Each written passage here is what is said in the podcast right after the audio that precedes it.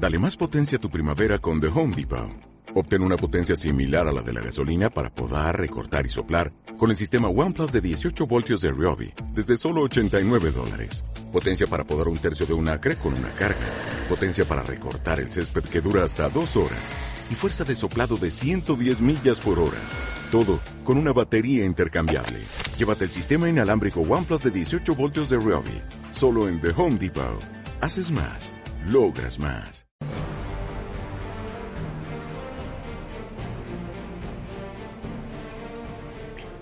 Muy buenos días, te doy la bienvenida al programa de Formadores Online. Mi nombre es Marina Miller y compartiré contigo todas las técnicas y estrategias para ayudarte a profesionalizar tu negocio online de conocimiento.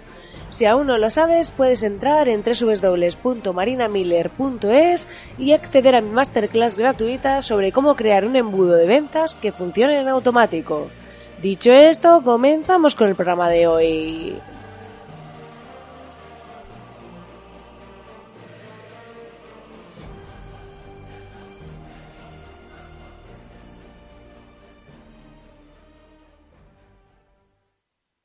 Muy buenos días, querido oyente. Como te decía hace un segundo, con esta musiquita que me motiva tanto y que me pone el día ya enérgica y con ganas de comerme el mundo. Y la verdad que bueno, estoy aquí viendo un amanecer súper bonito, como ya sabes, grabando aquí cada mañana. Ya es lunes. Comenzamos la semana y a pesar de que hay gente que dirá ya es lunes, yo soy de ya es lunes, porque me encanta mi trabajo, me encanta lo que hago y la verdad que eh, aunque tienes esa incertidumbre y no vamos a decir que esto sea todo bonito, que tienes pues la montaña rusa del emprendedor de la que hablan muchos, de que hay veces pues que te cuestionas un poco tu proyecto, de que pues bueno, eh, no tienes tan claro si lo estás haciendo bien o si estás enfocándote en lo correcto. Sé que normalmente el escenario suele ser un poco difícil, pero es el precio que pagamos los emprendedores a cambio de no tener techo, eh, económico me refiero, a cambio de hacer lo que nos gusta y a cambio de la libertad y la flexibilidad que nos permite trabajar para nosotros.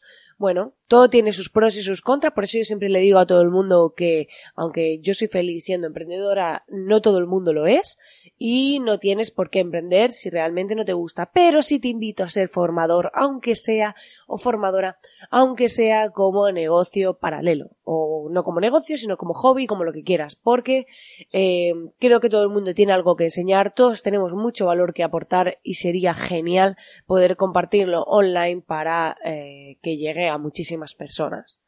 Bueno, no me enrollo más. Eh, hoy vamos a hablar de la llamada a la acción en post.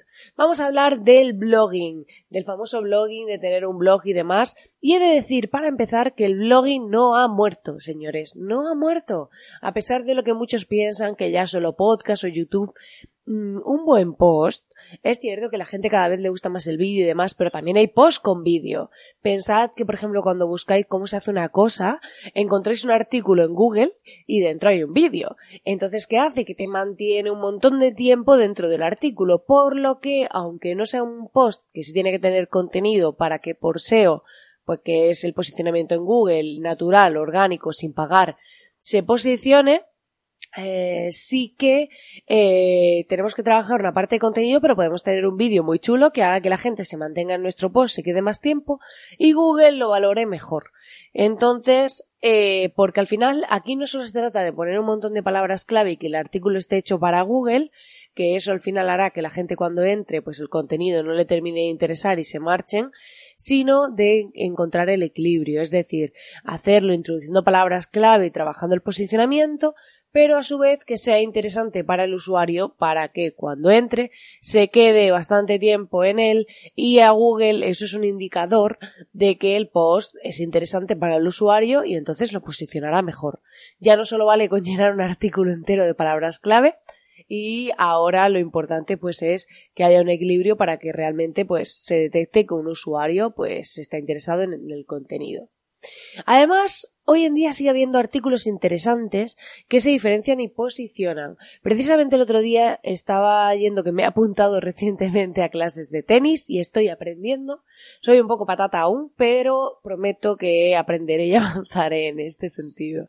Así que eh, me decía el profesor, como sabe que yo me dedico a esto del online y tal, dice, wow, he posicionado un post, cuando buscas raqueta Nadal, salgo el primero con la escuela de tenis y había hecho un post y había trabajado el SEO y tal, dice, lo he trabajado, ya llevo tiempo aprendiendo y tal, y he conseguido cuando buscas por el modelo ese de la raqueta, que es Babolat, que es la marca, y cuando buscas también por raqueta Nadal, pues salgo el primero. En plan, ¿qué pasaba? Que hasta la propia marca de la raqueta le ha contactado para decirle, oye, que si en algún momento quieres que hagamos algún tipo de acuerdo y tal, porque tú esto lo sabes hacer, entonces nosotros a lo mejor no somos tan buenos en esto, vamos a ver cómo podemos colaborar. Entonces, eh, para que veáis que aún hoy en día se puede trabajar el SEO, se hace un buen artículo, se hace un buen contenido y posicionarlo en Google eh, y con él llevar a usuarios a donde nos interesa que esta es la parte de la que vamos a hablar aquí, que es qué queremos que haga el usuario en nuestro post. Porque me he encontrado montones de artículos que llegas, te lees el contenido y al final no hay nada. Primero, mm, para mi gusto y por lo que considero correcto, lo ideal es que cuando termine el artículo haya una caja de autor. ¿Qué esto qué quiere decir? Eh, pues la imagen de la persona que lo escribe diciendo quién es.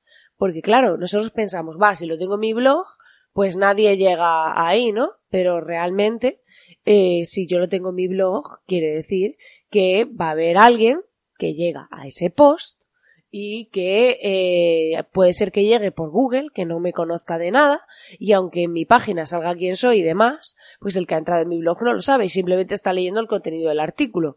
Por lo que ahí lo interesante es poner la caja de autor al final y eh, incluso y luego qué queremos que haga el usuario. Esto es fundamental. ¿Por qué? Porque muchos posts, pues eso, llegas al final y se acabó.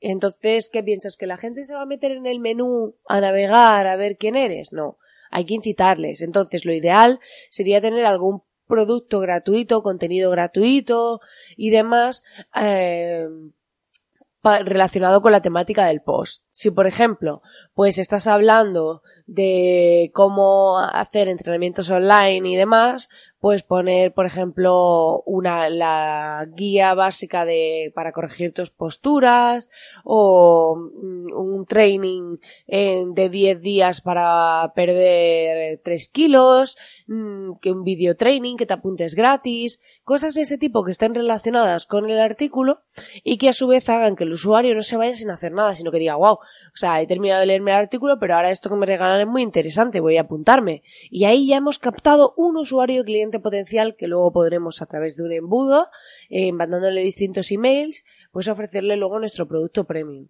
¿Vale? Entonces sería muy interesante y es lo óptimo y lo ideal que cuando a un usuario lo llevemos a un post, al final haya una llamada a la acción.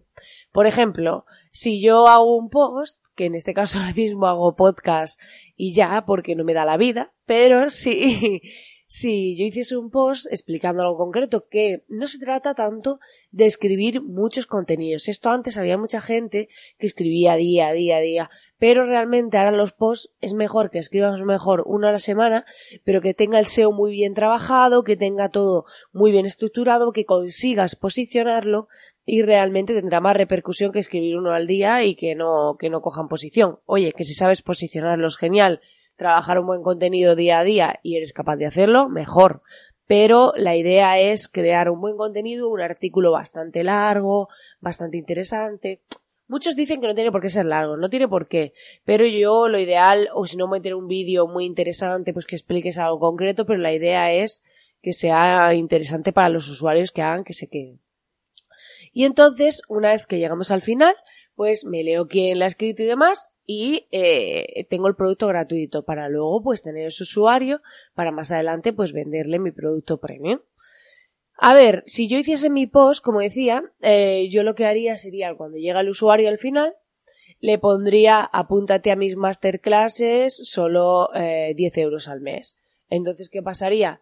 que aquel usuario que le ha interesado la explicación que le he dado, la duda que le he resuelto y le he puesto un vídeo y demás, pues al final dice, oye, pues esta persona ha hecho un post mm, que me ha gustado la forma de explicar el contenido, el vídeo, y voy a echar un vistazo o ver más, ver más masterclasses y ya iría a la membresía, ¿sabes? Eh, con a lo mejor un botón de llamada a la acción. Entonces, em, bajo este concepto ya sería adaptarlo a cada uno, pero que penséis que al final el usuario tiene que hacer algo cuando termine de leer el post.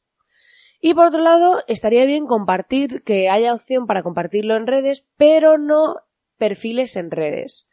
Esto es uno de los errores más comunes en el diseño web y es poner los iconitos hacia los perfiles en redes. Y tenemos que tener claro que las redes, ya lo he dicho antes, son canales de entrada, no de salida. Yo no puedo trabajar todo para llevar un usuario a mi web y que ese usuario eh, le dé luego a ver mi perfil en red y que en la red le salte un mensaje de su amigo y ya lo he perdido. Entonces, eh, las redes sociales son para captar, no para dar un canal de salida desde la web. Por lo que te recomiendo que no pongas los iconos, los enlaces a tus perfiles, puesto que cuando a alguien le interesa algo, seguro que lo habéis hecho, yo lo he hecho muchas veces, cuando a mí me interesa a alguien, yo cojo luego y lo busco en redes. O sea, si yo quiero seguirlo, lo voy a buscar y lo voy a seguir. Entonces, no os recomiendo hacer esto, ¿vale?